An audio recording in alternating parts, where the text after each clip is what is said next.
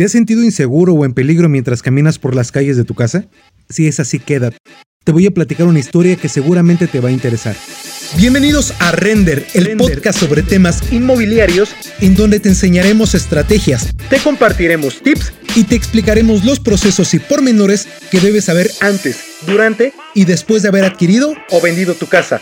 Todo esto sin tantas complicaciones y sin conceptos rebuscados porque claro, nadie nace sabiendo. Comenzamos. Comenzamos. Audiencia, qué gusto saludarlos. Soy Eric Sandoval, tu facilitador al conocimiento que necesitas para tomar la mejor decisión. Quiero comenzar con una pregunta incómoda.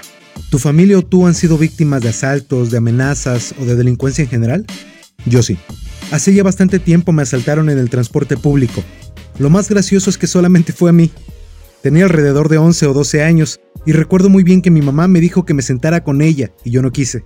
Estaba en esa edad que me sentía tan autosuficiente y totalmente independiente que me senté lejos de ella, como a tres asientos adelante. Y lo que era de esperarse. Un tipo muy amablemente me despojó de mis pertenencias, en absoluta calma y hasta con elegancia. Me quitaron una pulsera de plata y un celular muy bonito, de esos que se doblaban. Yo creo que me vieron la cara de presa fácil. Te pondré un poco en contexto. Vivo en el norte de la Ciudad de México, y he presenciado más actos delictivos de los que me gustaría admitir. Por ejemplo, hace unas semanas mi mamá y mi hermana nos vinieron a visitar. Ya sabes, a platicar, a pasar un rato agradable, y como era de esperarse, el tiempo se fue volando. Mi esposa me recomendó que las acompañara a su casa. Como no viven tan lejos de aquí, accedí con gusto. Soy de la idea de que cada minuto en compañía de las personas que amas es muy valioso y se tiene que cuidar. Así que nos fuimos platicando y jugando por la calle. Cuando estábamos por llegar, mi mamá y mi hermana me pidieron que me quedara ahí, a una cuadra de su casa, para que me pudiera regresar con calma y más rápido la mía. Y justo en ese momento, tres tipos se acercaron a ella con notables no buenas intenciones, y mi instinto me dijo que me quedara a cuidarlas en lo que ellas llegaban. Y al igual que en el caso anterior, era de esperarse que mientras ellas se alejaban, esos tipos se acercaron a pedirme dinero. Obviamente no traía. Cuando salgo de casa y más por la noche procuro dejar el dinero y el celular en casa, principalmente por precaución, porque ya sé cómo son las cosas por acá. Al decirles la verdad que no tenía dinero, uno de esos tipos se puso bastante molesto y me miró a los ojos amenazantemente. Y me mostró una pistola. pistola. Y como si no pasara nada, lo miré también a los ojos y le repetí muy serio y firme que no traía dinero. Gracias a Dios no pasó nada, pero ¿y si se hubiese pasado? En ese momento me sentí muy muy valiente, pero la verdad es que sí me espanté bastante. Me regresé a casa muy temeroso y volteando a todos lados esperando que nadie me siguiera. Es el colmo que no puedas pasar un rato agradable con las personas que amas sin tener que pensar que posiblemente ya no las vas a volver a ver. Justo dos días después de eso, mi mamá me llamó otra vez por la mañana y me dijo que se le invitaba a tomar un café. Y aunque parece algo normal, ella trabaja a esa hora, por las mañanas, y por lo regular cuando nos vemos, lo hacemos por la tarde. Y desconcertado pues le dije que sí.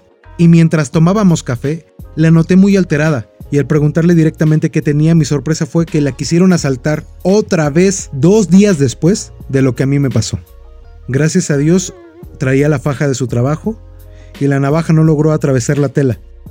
De lo contrario, a estas alturas ya no tendría mamá o la tendría hospitalizada. hospitalizada. Historias como esta te puedo mencionar muchísimas, que me han pasado a mí, a mi esposa, a mis familiares o amigos. Es algo tan habitual que se oigan balazos a cualquier hora del día o de la noche o saber que mataron a alguien aquí a unas cuadras de la casa, y por lo tanto tengas que andar con miedo en la calle. Es muy probable que a ti también te haya pasado algo muy similar si vives en la Ciudad de México, o en México en general. La pregunta es, ¿qué hacer al respecto? No sé qué pienses, pero a pesar de que nosotros individualmente podemos hacer la diferencia dentro de nuestra familia o comunidad, no podemos cambiar todo nuestro entorno. Entonces tenemos dos opciones, o quedarnos y resignarnos, o salir y ampliar nuestros horizontes hacia algún lugar que no esté tan contaminado por ese virus tan infeccioso llamado delincuencia. delincuencia, Aquí en México, mi amado país, una organización llamada INEGI hace cada tiempo estudios de estadística de población, académicas, económicas o laborales, y encontró que una de las ciudades con menor índice de violencia en el centro del país es Pachuca, en el hermoso estado de Hidalgo. A veces por cuestiones de trabajo, tengo que trasladarme a esa ciudad y debo decir que me enamoré de su tranquilidad.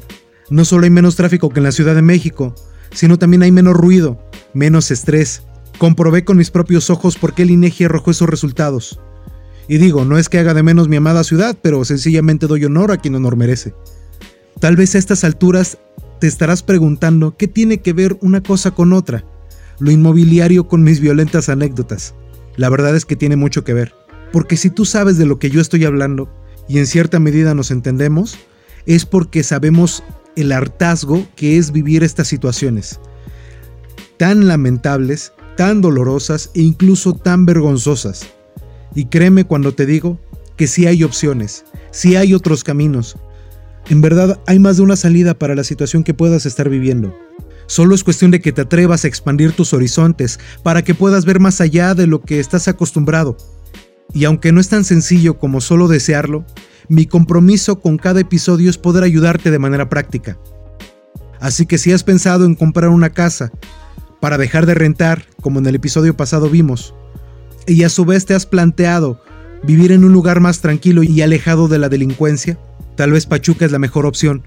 Así que si te hice pensar y no sabes por dónde ir, contáctame en mi Facebook o Instagram como Eric Sandoval, facilitador de compra Lomas de la Plata.